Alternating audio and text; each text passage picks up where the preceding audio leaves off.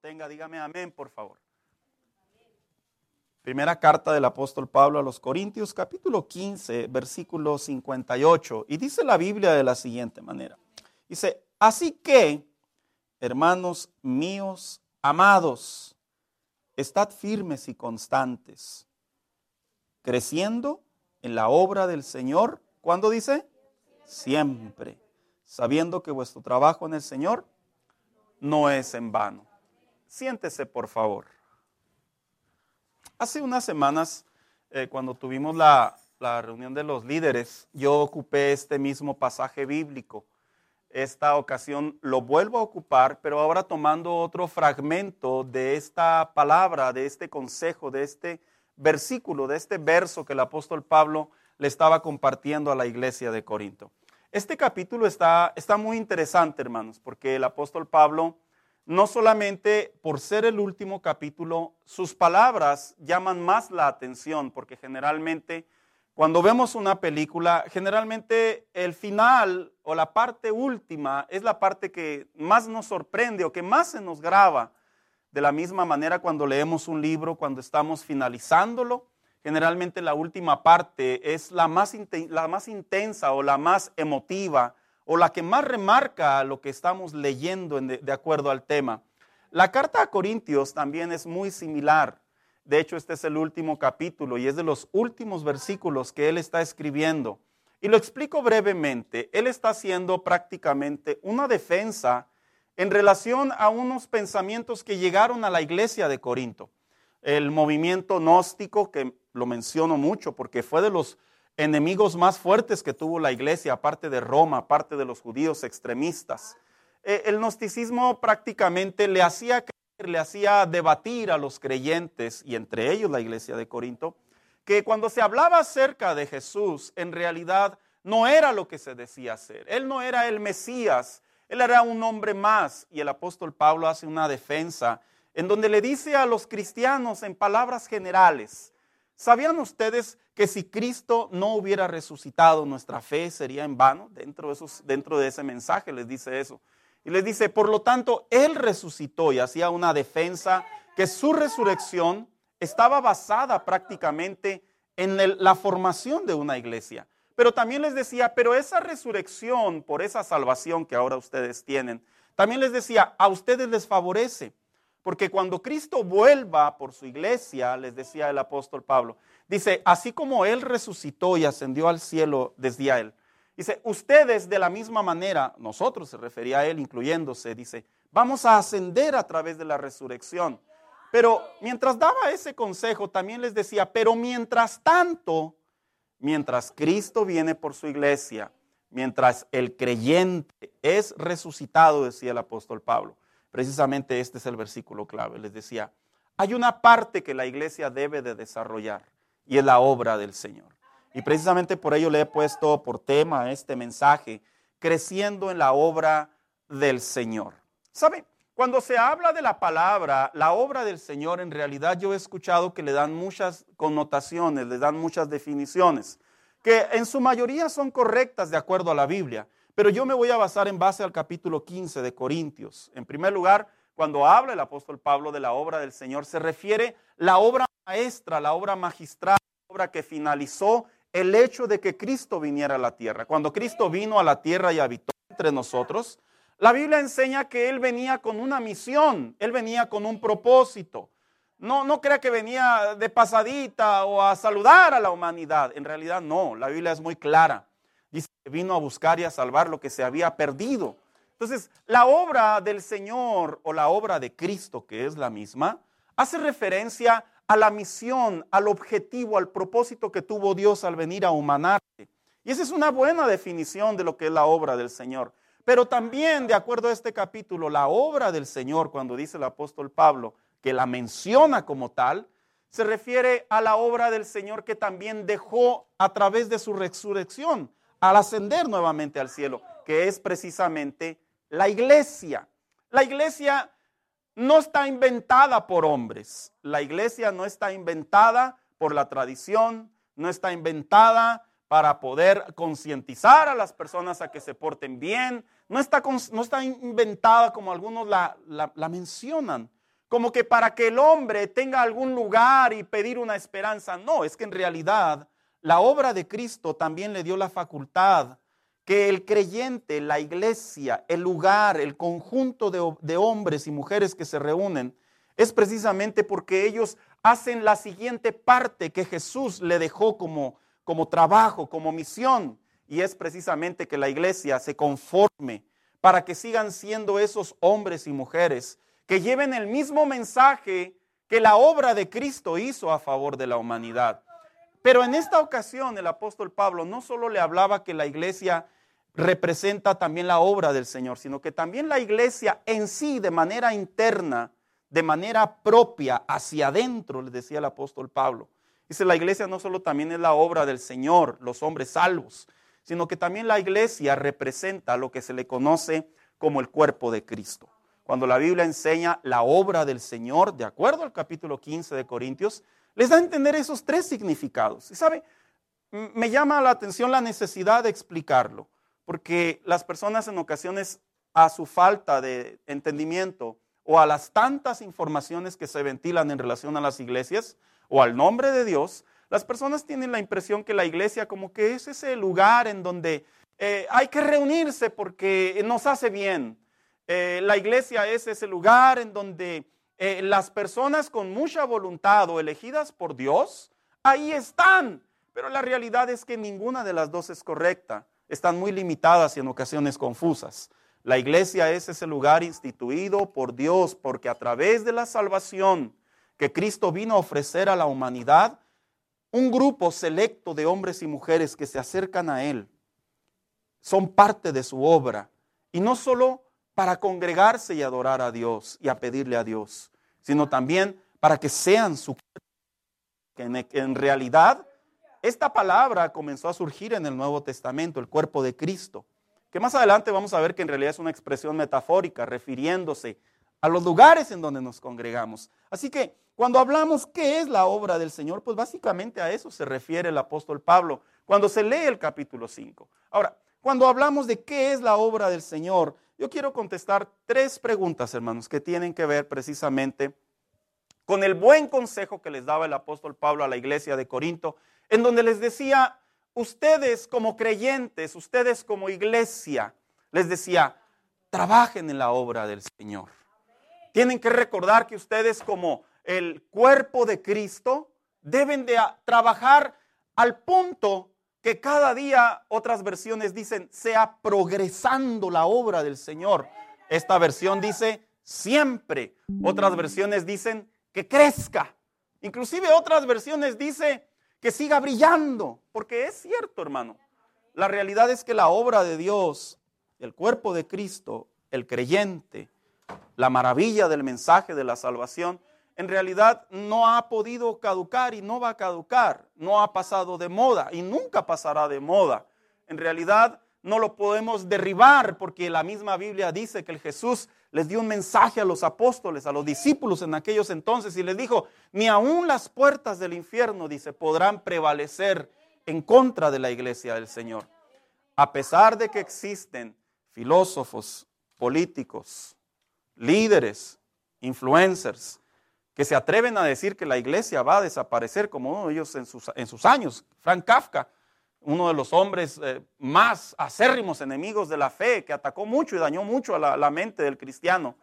Él dijo en una ocasión que el último cristiano murió en una cruz, aludiendo que de ahí en adelante todo el hombre es prácticamente una mentira. Sin embargo, a pesar de que el apóstol Pablo estaba haciendo una defensa de lo que es la obra de Dios, es interesante cómo dentro de esa defensa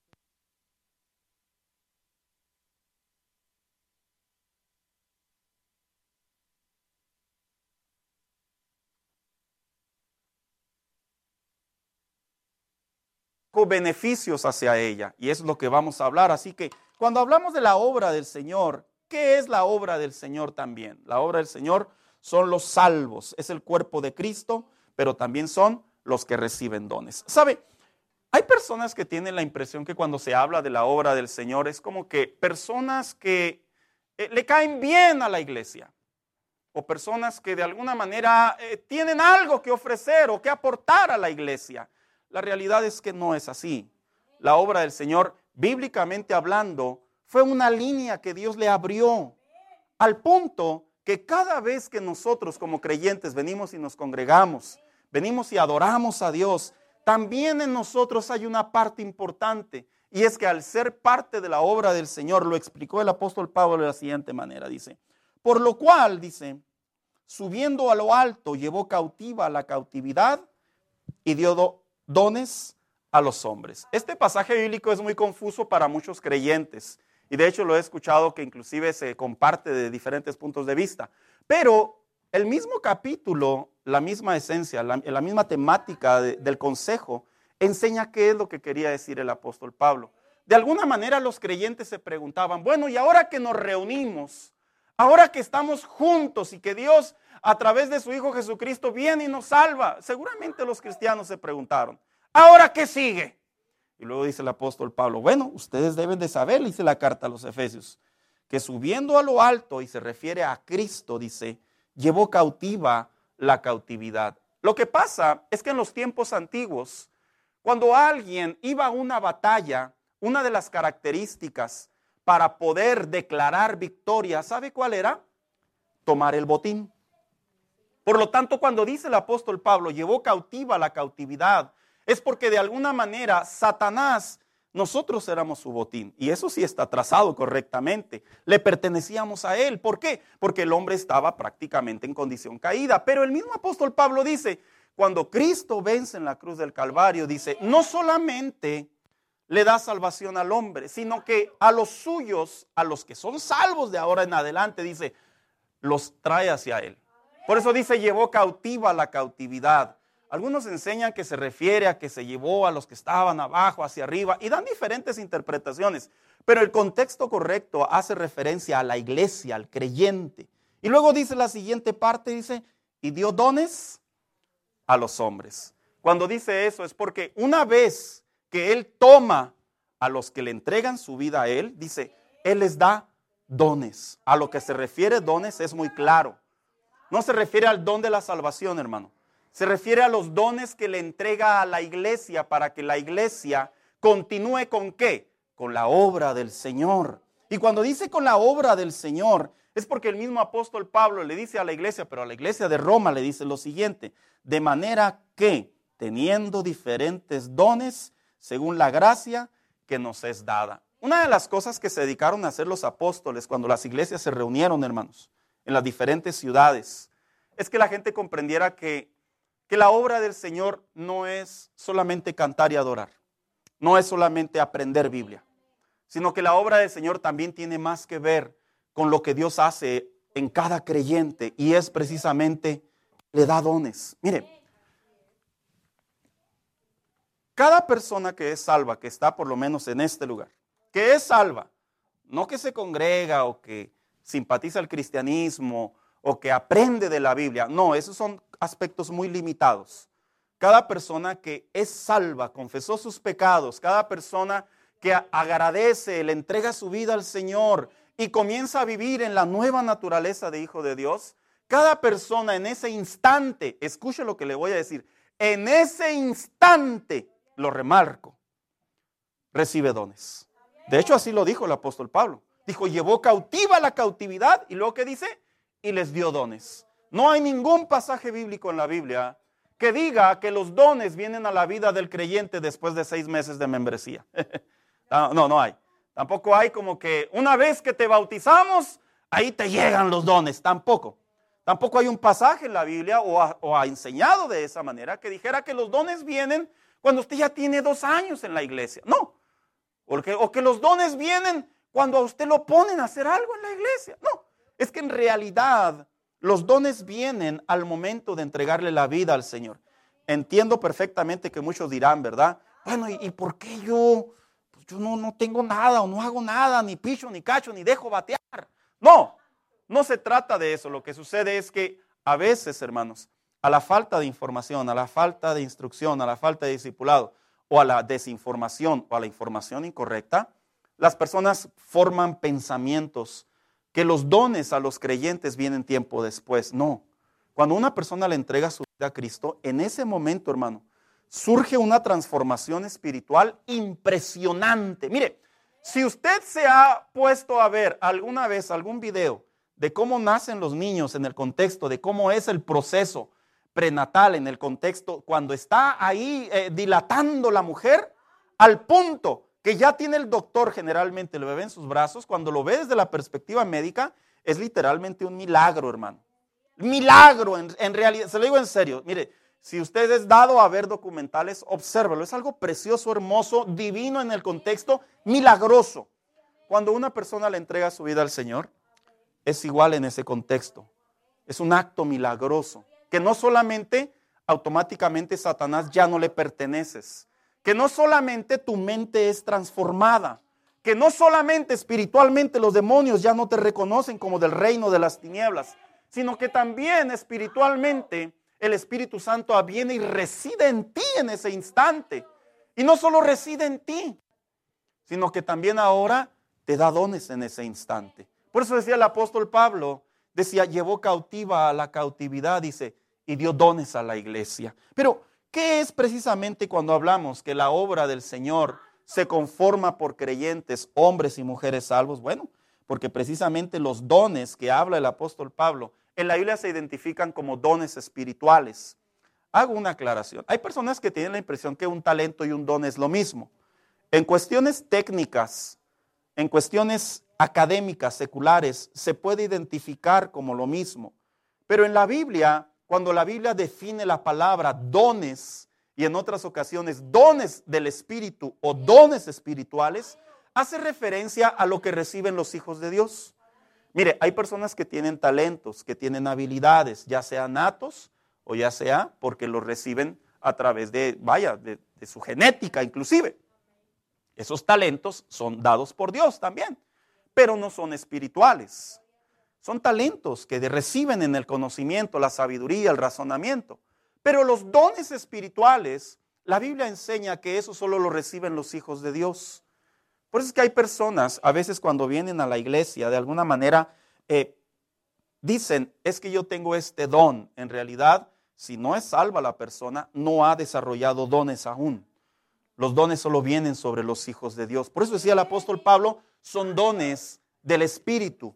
Son dones que vienen espiritualmente. En otras palabras, el Espíritu Santo que mora dentro de cada uno de nosotros los transforma en una habilidad y que esos dones al final del día tienen la función de glorificar a Dios. Porque para eso son los dones. Hago la siguiente aclaración. Hermano mío, cuando usted ve personas que Dios les ha dado dones y hacen mal uso de ellos, faramayas, sensacionalismo, espectáculos, eh, ambición, dinero, egocentrismo, idolatría, un día le van a rendir cuentas a Dios.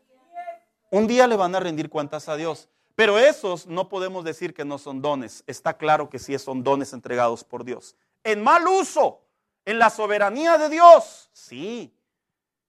Pero son en mal uso y un día van a rendir cuentas a Dios. Los dones que Dios le da al cristiano, de la misma manera como ellos, aquellos que recibimos dones y de alguna manera no los ponemos en ejercicio al Señor, también le vamos a dar cuentas a Dios. Y un mejor ejemplo se encuentra en la parábola de los talentos cuando dice que aquel hombre va y les entrega talentos. Cuando dice talentos, alguien irá a decir, entonces, si les dio talentos, ¿qué no son dones? Es que la palabra talento en el Nuevo Testamento hace referencia a dinero, a, a una clasificación monetaria. No hace referencia a lo que algunos pudieran llamar habilidad. Por eso es que al tercero le dice, si hubieras metido ese dinero al banco, dice, por lo menos de ahí hubieras sacado ganancia. Entonces, cuando Dios nos da dones a cada creyente, es precisamente porque fuimos salvos. Y esos dones son parte de la obra del Señor. Y le vamos a rendir cuentas al Señor. Y sigue surgiendo. ¿Para qué son los dones entonces? Los dones son precisamente para la edificación del cuerpo de Cristo.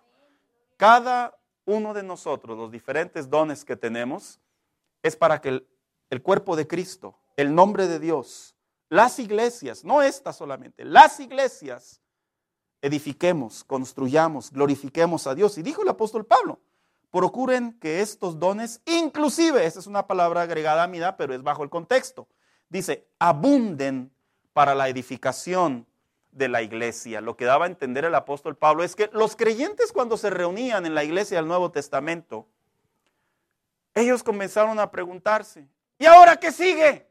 ¿Ahora qué hacemos? Ya le entregamos nuestra vida al Señor. Y dice el apóstol Pablo, bueno, sí, pero ahora lo que tú tienes que hacer es que lo que Dios te ha dado en don a cada uno de nosotros, dice, abúndalo. Cuando dice abúndalo, se refiere que se maximice, se refiere que se forme, se refiere que se ejercite, se refiere que se pueda ver un resultado de ello. Porque la salvación no solo da el resultado de transformar nuestra mente, hermano. La salvación no solo da el resultado de que aprendamos a cantar y que nuestra alabanza y a nuestra adoración sea receptible delante de Dios, no. La salvación también nos da la capacidad y nos da la oportunidad de que sirvamos a Dios cada uno de nosotros acorde a los dones que hemos recibido. Y luego dice también, no solo para la edificación de la iglesia, sino también el mismo apóstol Pedro más adelante le dice, también es para servir a los demás. Ah, caray. Es que yo nomás quiero servir a Dios. Sí, en realidad está sirviendo la obra del Señor a través de los dones, pero en realidad estamos sirviendo a los demás. ¿Por qué? Bueno, dijo el apóstol Pedro. Dice, cada uno, según el don que ha recibido, ministrelo a los otros. Cuando la Biblia dice en el Nuevo Testamento, la palabra ministrar e, es una palabra que la cristianizamos mucho. Generalmente la palabra ministrar la, la asociamos con qué? La asociamos precisamente con pasar al altar, con este, que alguien ore por nosotros o nosotros orar por alguien, o predicar o enseñar. En realidad es una definición muy limitada. La palabra ministrar, acorde al, Antiguo, al Nuevo Testamento, hace referencia a lo que se le conoce acorde a la ley. Ministro. Ministrar o viene de ministerio. Y ministerio viene de lo que se le llama o se le conoce como servicio. ¿A quién? A la comunidad. Por eso se llama ministerio y luego ¿qué dice? Público. Servicio a la comunidad de manera pública. Que el hombre interprete que ministrar tiene que ver con solamente enseñar o predicar, está muy limitado. Lo que dice el apóstol Pedro es, los creyentes dentro de la iglesia, cuando reciben dones, decía el apóstol Pedro, entre ustedes, dice, sírvanse. No, que, no de que se sirva un plato, hermano, ¿eh? no de que se sirva un café. No, sírvanse, ayúdense, apóyense, síganse, guíense, instruyanse. Es una de las cosas que sinceramente, hermano, la iglesia está padeciendo mucho. Los cristianos actualmente eh, están entrando en un estado de individualismo, eh, de, egoísmo hasta cierto punto. Generalmente las personas, nos cuesta mucho trabajo tener contacto con otras personas en la iglesia. A veces nos cuesta trabajo inclusive hasta servir dentro de la misma iglesia. ¿Por qué? Porque hay mucho individualismo, que es un aspecto cultural que se está metiendo a la iglesia, pero que la misma iglesia en los tiempos del, inicio, los apóstoles le decían a los creyentes que este mal, que esta conducta, que este ambiente que se respira afuera de la iglesia, no entre aquí. Y por eso cuando se dice, ¿para qué son los dones? ¿Para qué Dios me salvó? ¿Qué es la obra del Señor? Los dones son para la gloria de Dios, pero también es para servir a nuestro prójimo. Y surge la siguiente pregunta, la más conflictiva acorde a este mensaje que personalmente eh, escucho mucho. He conversado con personas que dicen, bueno, eh, ¿cómo sé qué dones tengo? ¿Quién se ha encontrado con esa pregunta? Levante la mano. Perdóneme, no me río en burla, es que es algo, es algo interesante que hoy en la actualidad los cristianos, no, no lo digo en tono de ofensa, en sorprendido, los cristianos eh, se les dificulta encontrar sus dones. He hablado con personas que me han dicho, yo voy a la iglesia, yo asisto a la iglesia, pero yo no sé qué dones tengo. Y, y generalmente formamos una impresión que los dones van a venir así como que está predicando un desconocido, no sé, argentino, italiano, brasileño, dice, Arbanu, ven, Arbanu, yo veo en ti. Y ahí se nos afigura, ¿verdad? Que así vienen los dones. Tú predicarás a las naciones, ya encontré mi don, ¿verdad? Y la gente forma un cuadro muy dramático, que así es como llegan los dones. Otros inclusive interpretan que los dones tienen que ver como que, pues yo no sé de esto, pero el pastor andaba muy presionado y le, empecé a tirar paro. y, y, piensan que esos son dones. En realidad, no, no, la Biblia no enseña que de esa manera llegaban los dones a la iglesia.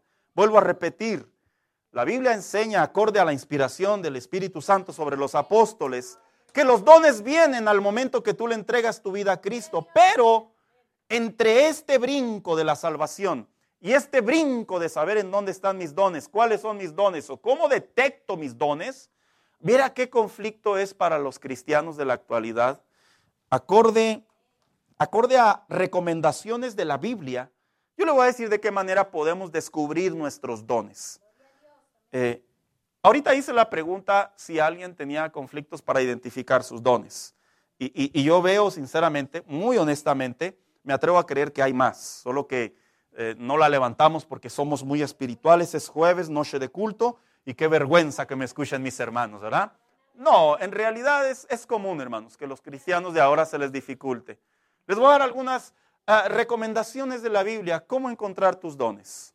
De entre tú ya sabes que los tienes, porque te los entregaron, porque es parte de la obra del Señor. Pero, primero, ¿cómo identifico mis dones? Uno, en oración. Pregúntale al Espíritu Santo.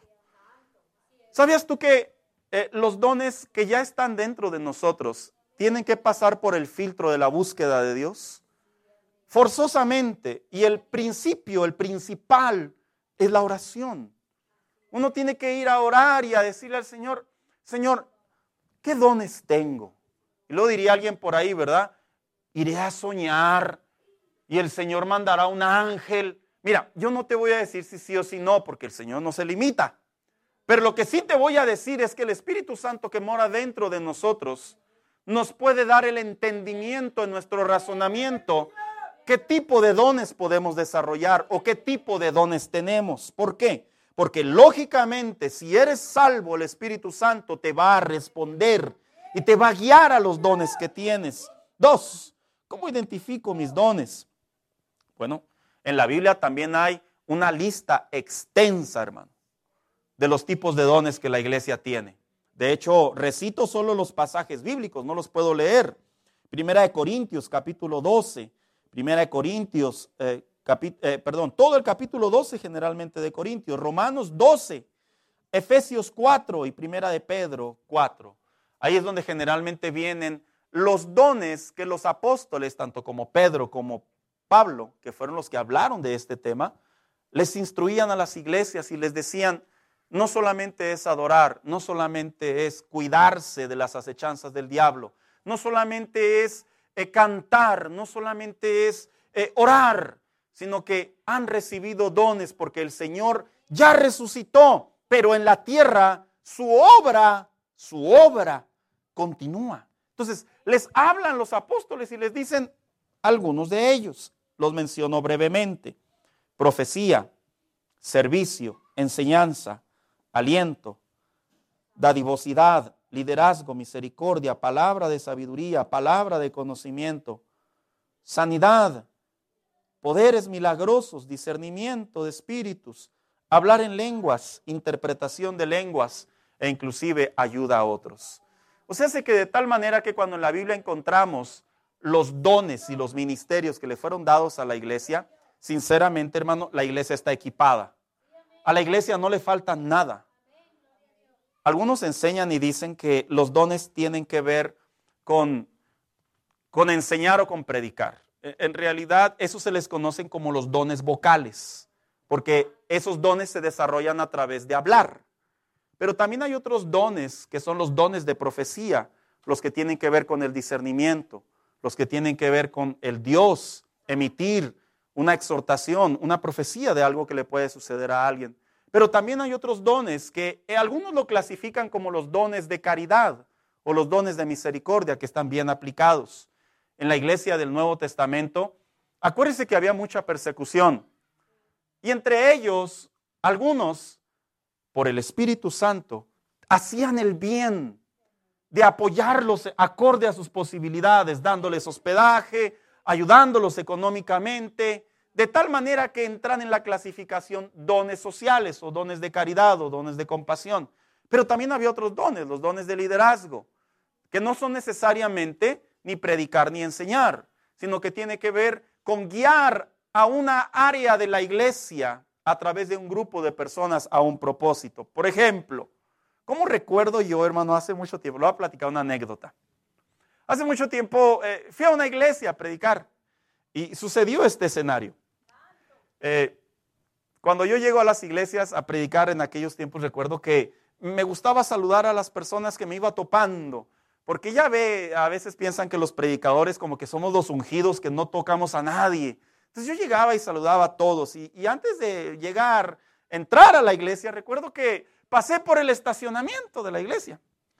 Y, yo veía unos así como que con un radio y luego aquí algo. Y dije, ah, estos han de ser los brothers que están cuidando los carros. Y recuerdo que me acerqué a uno, le dije, hermano, Dios te bendiga. Hermano, Dios le bendiga, bienvenido, gracias hermano. Y sigo caminando y me encuentro a otro.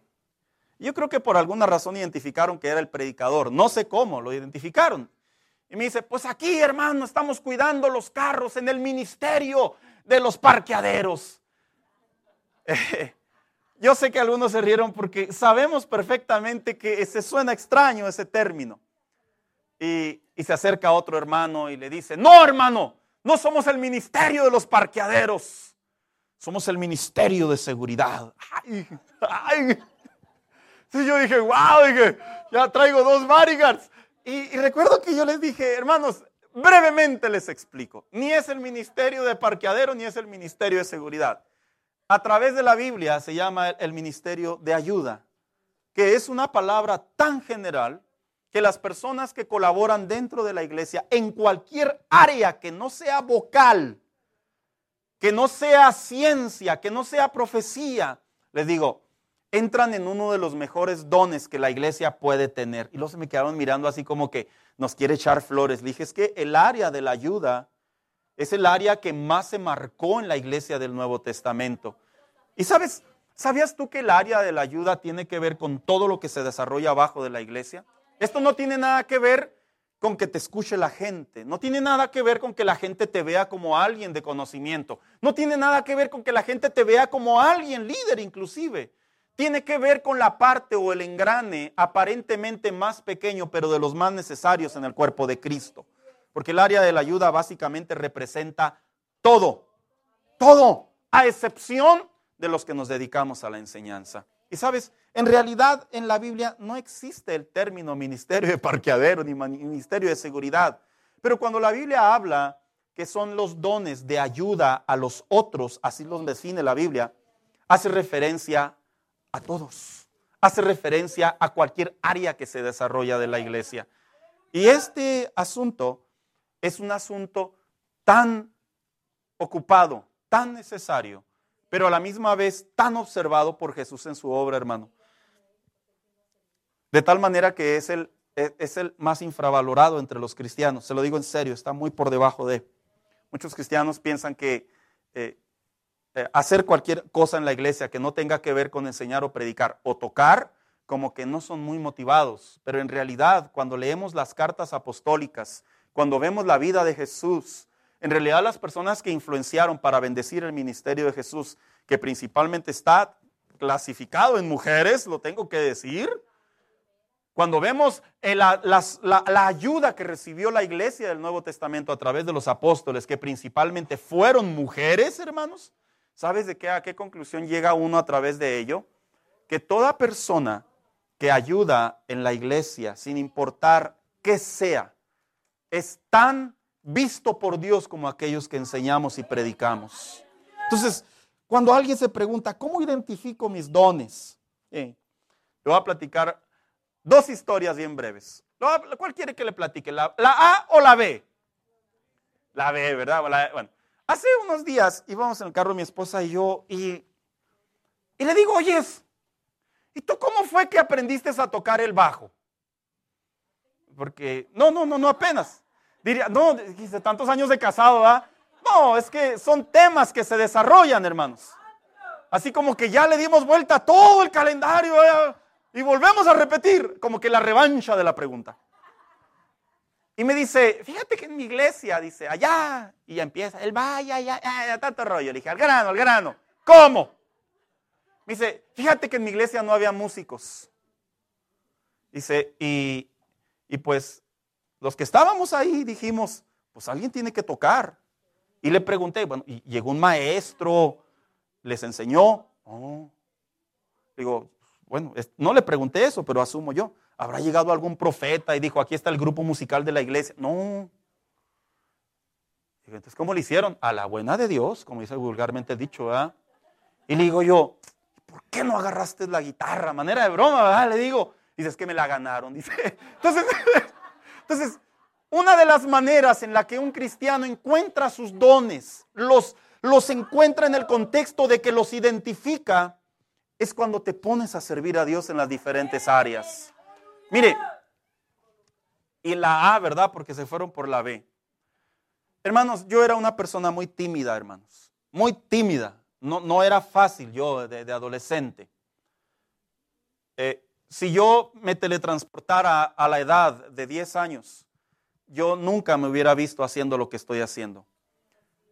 De hecho, no crea usted que yo me paraba a dar gracias en la iglesia y decía, hermanos, quiero dar gracias, abran su Biblia en tal versículo, así como que para hacer un comercial, ¿verdad? Para ver si me invitaban a predicar. No. De hecho, aquí viendo a mi hermana Conchita, no sé si ella estuvo cuando yo prediqué la primera vez. Yo tenía 14 años, hermanos. Y yo prácticamente era un jovencito. En mi iglesia había predicadores en, la iglesia había personas, pero la pastora hizo el bien, lo puedo decir abiertamente. Una vez estaba sentado en la banca, ahí en una de las bancas, y llegó, nunca voy a olvidar ese momento, hermano. Y se sentó a un lado de mí, y con su tono tan así directo, ella era bien directa, hermano. Todavía vive, todavía lo es. Me dice, Saúl, ¿quieres predicar? Y yo traga saliva. Me dice, esta es tu fecha, te va a ir bien. Más o menos así habla la hermana Alicia. No digo su apellido. No me equivoco, ¿verdad, hermana Conchita? Gracias. Y recuerdo, hermano, que, hermanos, yo no tenía ni idea de lo que era predicar. No tenía ni idea. Pero recuerdo que le conté a mi papá y mi papá me predicó el mensaje. Eso pocas veces lo he dicho, hermanos. Mi papá me encerró un día antes de predicar, me encerró en la recámara de él y me predicó literalmente el sermón y yo estaba sentado en la cama y él me estaba predicando el sermón. Él me ayudó a hacer el sermón. Aquí entre nos lo confieso, ya el Señor se lo llevó, el Señor ya lo perdonó seguramente. Él me hizo el sermón, yo no lo hice. Entonces, en ese momento yo me sentía bien a gusto. Dije, qué padre, o sea, me enseñan el me hacen el sermón y todavía me lo predican. Recuerdo que cuando prediqué, hermano, llegó el famoso día para predicar.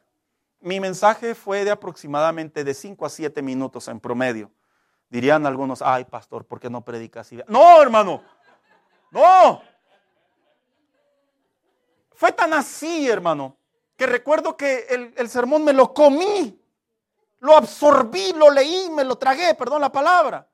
Y recuerdo que estaba tan nervioso, hermano, que dije a los hermanos, hermanos, cierren sus ojos. Y dije, de aquí soy. En cuanto cerraron los ojos, literalmente salí corriendo por la puerta del lado de la iglesia. No es broma, hermano, le estoy contando la verdad. ¿Usted cree que un niño de 14 años a esa edad va a tener ganas de volver a predicar a través de una mala experiencia? No, jamás. Pero sabe, a veces los pastores pueden ver cosas en nosotros a futuro, porque tienen un don de parte de Dios. Esa es otra de las maneras en la que nosotros podemos encontrarnos con nuestros dones los ancianos de la iglesia, los líderes de la iglesia, los hermanos que tienen más tiempo en el Señor.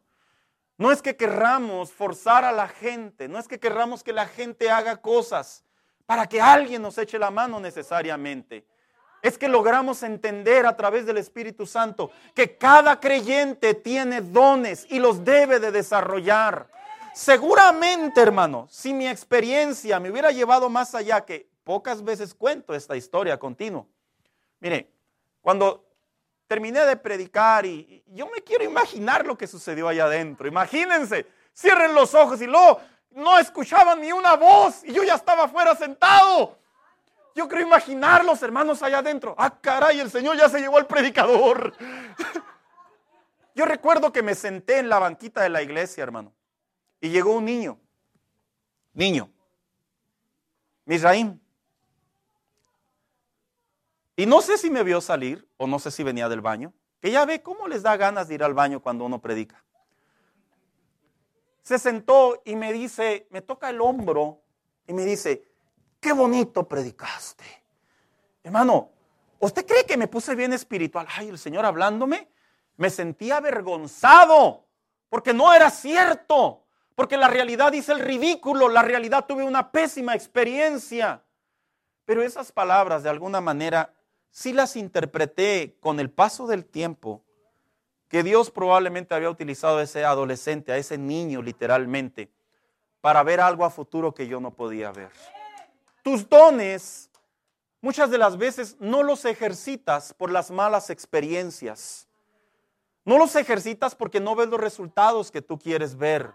Pero tú debes de saber que los dones cuando se detectan en realidad es porque el Espíritu Santo ya está trabajando en ti y quiere que lo vuelvas a hacer. ¿Sabes? De las preguntas más difíciles, ¿cómo encuentro mi don?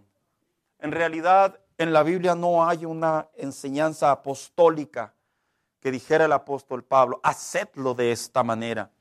Pero sí existen muchos contextos que nos llevan a que orando, a que escuchando la voz de los líderes, los ancianos, los pastores, y que inclusive, hermano mío, entendiendo lo que la Biblia enseña en relación a los dones, es una manera muy efectiva para encontrar tus dones.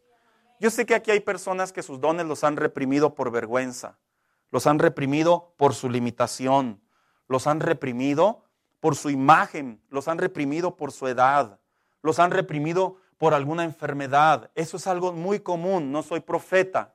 Esto se aprende con los años en el Evangelio.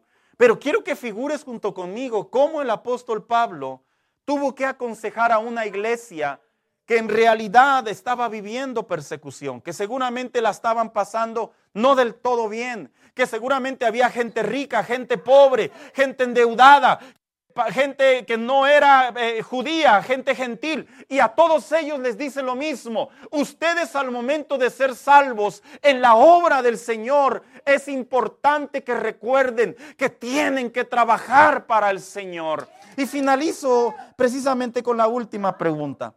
¿Por qué el apóstol Pablo impulsaba a los, a los creyentes a crecer en la obra de Dios? Porque les dijo, crezcan en la obra del Señor, háganlo no eran palabras de regaño. Que le voy a decir una cosa, hermano. Eh, la, iglesia no estamos para obligar a la gente a trabajar. No estamos obligados a que la gente, eh, si usted ya se hizo miembro, ahora haga algo, por favor. No caliente banca, dirían algunos. No, en realidad no forzamos a nadie. He hecho, le recuerdo desde aquí arriba. Si a usted alguien se le ha acercado y le ha insinuado que es que le ha exhortado inclusive, o le ha hecho sentir mal porque usted no hace mucho o poco o nada en la iglesia, deseche esos comentarios porque ni siquiera Jesús, ni siquiera Jesús le habla al hombre de esa manera. Le recuerda que es un mandato. Le recuerda que la salvación tiene que continuar la obra del Señor con los dones de la iglesia. Le recuerda que un día vamos a rendir cuentas, pero jamás lo presiona en el contexto de que te obligue, de que te force y pienses que la vida cristiana, por el hecho de ya ser cristiano, tienes que entrarle a la chamba cristiana. No, no es así. Siempre Dios ha visto el corazón del creyente. De hecho, cuando la gente desarrolla sus dones, hermanos, y los, dona, los, eh, los desarrolla con el corazón, generalmente hay mucha efectividad. Generalmente hay mucha, mucha, mucha bendición. ¿Por qué? Porque no son forzados, porque no son obligados, aunque también en contexto eso también termina sucediendo en algunos de los casos. Pero ¿Por qué impulsaba el apóstol Pablo a los creyentes a crecer en la obra de Dios? Brevemente, cuatro razones. Uno, porque el mensaje de Dios debe continuar. ¿Sabes? La iglesia no solo se trata de venir que los cristianos aquí vengamos y cantemos. No, la iglesia debe de saber que la mensaje de la cruz y uno de los dones que recibimos por default Por default, hermanos, eso sí lo puedo decir. Es precisamente predicar, enseñar, compartir, hablar del Evangelio, inclusive hasta discipular en cierto grado sobre cada uno de nosotros. Y por eso el apóstol Pablo les decía, sigan en la obra del Señor, sirviendo siempre, porque la obra debía de continuar. Roma, los judíos extremistas, los gnósticos y todos los que rechazaban el Evangelio en la iglesia en el Nuevo Testamento, hacían sus esfuerzos para desvanecer el mensaje de la cruz. Pero gracias a las enseñanzas, a la promesa, a, los consejos de los apóstoles, hermanos, la, la iglesia sobrevivió. Mire, le voy a decir algo interesante. Esto es algo muy, muy peculiar que yo lo he visto en mis años en el Evangelio. Las iglesias cuando no sirven a Dios, y me refiero a los creyentes, el, número es muy bajo, es muy carente el servicio a Dios en relación a sus dones. Yo he observado que inclusive como esas iglesias, inclusive hasta se han cerrado. Y uno dice, ¿por qué? Porque precisamente si el apóstol Pablo les impulsaba a servir la obra del Señor, es para que no desapareciera el mensaje de la cruz en esa localidad. Las iglesias tienen el deber en el contexto del Señor y como consejo, que debemos de continuar con el mensaje. El mensaje no continúa por el que predica, el mensaje continúa por todo lo que sucede detrás de cada culto, detrás de cada tiempo que nos acercamos a buscar o a servir o a evangelizar o a interceder. Ese es el verdadero mensaje el que continúa. Dos, ¿por qué los impulsaba? Porque la obra del Señor instruye también a los recién convertidos. De vez en vez las iglesias, obviamente la gente se entrega al Señor o la gente se restaura. Y usted debe de saber que las personas que ya tenemos madurez en el Señor, tenemos precisamente esa responsabilidad cristiana de animar, de estimular, de apoyar a nuestros hermanos que están haciendo en el Evangelio. Y lo voy a dejar en claro. No es que nos convirtamos, hermanos, como que vamos a ver qué están haciendo mal para ir a crucificarlos, ¿verdad? No, no, no es eso. Que erróneamente lo debo de decir, la iglesia al paso de los años así lo interpretó. Yo todavía fui parte de esa interpretación. Me tocó ver en ocasiones que hermanos que ya tenían tiempo en el Señor, lejos de animar o de enseñar sabiamente a una persona por el hecho de saber más, los querían hacer como ellos. No a eso no se refiere la Biblia. Cuando la Biblia dice que es precisamente para que el Señor, la obra del Señor, siga instruyendo a los recién convertidos, es con la finalidad de ser de impulso benéfico a favor de ellos. Nosotros como pastores no podemos obligar a la gente a crecer. Yo no puedo obligar a usted a crecer, hermano. Pero sí puedo enseñar. Sí le puedo instruir. Sí puedo orar por usted. Sí lo puedo animar. Yo no me puedo meter en su vida para que usted crezca en el Señor para que usted mejore su calidad espiritual, para que usted abandone los malos hábitos. Que le voy a decir un secreto de pastor. ¿Sabía usted que los pastores, hay ocasiones en donde por discernimiento del Señor sabemos lo que anda haciendo la gente? Fíjese, no es broma, ¿eh? El Señor nos habla. Eso es, eso es bíblico, sea, y no solo bíblico, sino también antes de yo ser pastor, en ocasiones mi pastor me discernía qué sucedía en mi vida. Y no crea que me agarraba y me decía, ¡Eh! no, generalmente eran sabios. Buscaban el momento, la ocasión y me apoyaban para seguir creciendo en el Señor. Y a eso se refiere la obra del Señor. Pero también, ¿por qué el apóstol Pablo impulsaba? Porque la obra del Señor trae aliento. Las personas cuando sufren caídas espirituales en un contexto muy dado a entender que se apartan del Señor o cometen un pecado muy aparatoso, ¿verdad? Que, que trae muchas consecuencias. No estamos para apuntar a las personas. La iglesia no está para apuntar a las personas.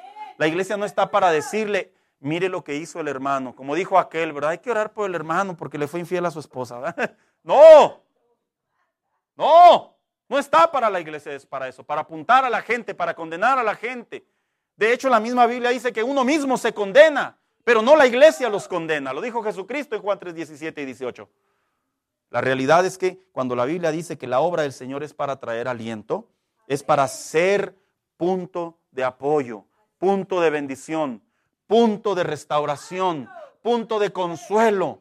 Aquel que está padeciendo malos momentos en su vida, ya sea porque voluntariamente se desvió o ya sea porque las circunstancias lo fueron orillando y terminó haciendo cosas indebidas. Es por eso que dentro de la iglesia del Señor es tan importante que todo cristiano sepa a conciencia que no se trata de apuntarle a la gente, se trata de que la gente se vuelva a levantar. ¿Por qué? Porque cuando la gente se levanta, hermano mío, estamos mostrando el amor de Dios. Cuando la gente se restaura, estamos mostrando la misericordia de Dios. Y eso es algo que debemos de procurar como iglesia. Y por último, ¿por qué impulsaba el apóstol Pablo a los creyentes a crecer en la obra del Señor? Vente, hija, acompáñame, por favor. Porque la obra del Señor es nuestra misión. Es tu misión, hermano. Mira, generalmente la palabra misión la asociamos como que a los soldados, ¿verdad? Cuando van a una batalla o, van a un lugar y, les dan una misión y tienen que ir a completarla, a como de lugar.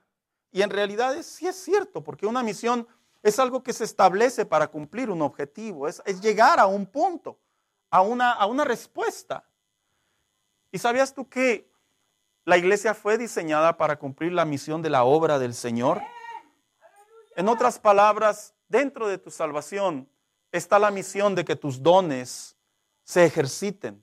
Está la misión de que dentro de ti tus dones se expandan. Dentro de ti tus dones se perfeccionen. Dentro de ti tus dones bendigan a otros. Dentro de ti tus dones, ¿qué crees? Te hagan darte cuenta que estás creciendo. Mira, cuando un cristiano está creciendo en la fe, ¿sabías tú que un, un, un detalle, una característica que se nota mucho es cuando empezamos a servir a Dios?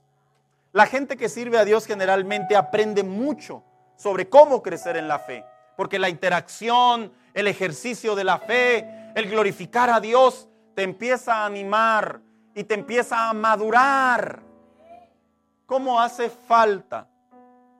¿Te has puesto a pensar qué sucedería si una iglesia, por lo menos el 50% de ella, la iglesia ejercitara sus dones? ¿Te has puesto a pensar de qué manera la iglesia en realidad reflejaría ante la sociedad? La asustaría.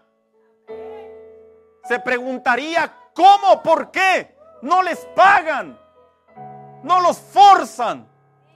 Es que la obra de Dios en nosotros no es por dinero el servir a Dios. No es por dinero, ni por fama, ni por vanagloria, ni por sensacionalismo, ni porque no hay nada que hacer. Dice la Biblia que al que mucho se le da, mucho se le va a demandar. Sí es cierto, pero también la Biblia enseña que al que mucho se le ha perdonado, mucho ama. Ama la obra del Señor. Ama el crecimiento de la iglesia. Ama que la iglesia esté limpia. Ama que la iglesia esté arreglada. Ama que la alabanza se escuche bien. Ama que las enseñanzas sean certeras. Ama que sus hermanos tengan intercesión de oración.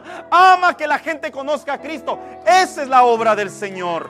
Y eso está en cada uno de nosotros. En cada uno de nosotros. Tú debes de saber en esta tarde, en esta noche te voy a decir lo que a veces decían los predicadores que yo lo llegué a hacer. No es nada indebido. Terminaban de predicar y nos decían lo siguiente, póngase de pie, nos decían, ya nos ponemos de pie. Y nos decían, vea sus manos. ¿Quiénes recuerdan la frase de esos predicadores? Vea sus manos. Y luego pues uno que otro veía mugre y ahí ah, la cortada, la cicatriz. Y nos preguntaban, ¿qué ves? Y luego pues empezábamos a imaginar, no, pues yo veo dos rayas. Y, nos decían, esas manos tienen dones y son las que el Señor quiere usar. Así nos decían, hermanos. Yo era un niño cuando yo escuchaba esa frase. Entendí, comprendí, reconocí que era cierto, que es cierto, que no importa la edad, Dios te usa porque te da dones. Que no importa la edad, la limitación, la capacidad. No importa que otra persona tenga otra opinión de ti, porque fuiste muy malo en tu vida pasada y de repente quieres venir a la iglesia y quieres servir a Dios y usar tus dones. No importa la crítica, no importa inclusive lo que yo mismo pueda pensar de mí. Dios piensa de mí, que me da dones y que mi deber es desarrollarlos, maximizar.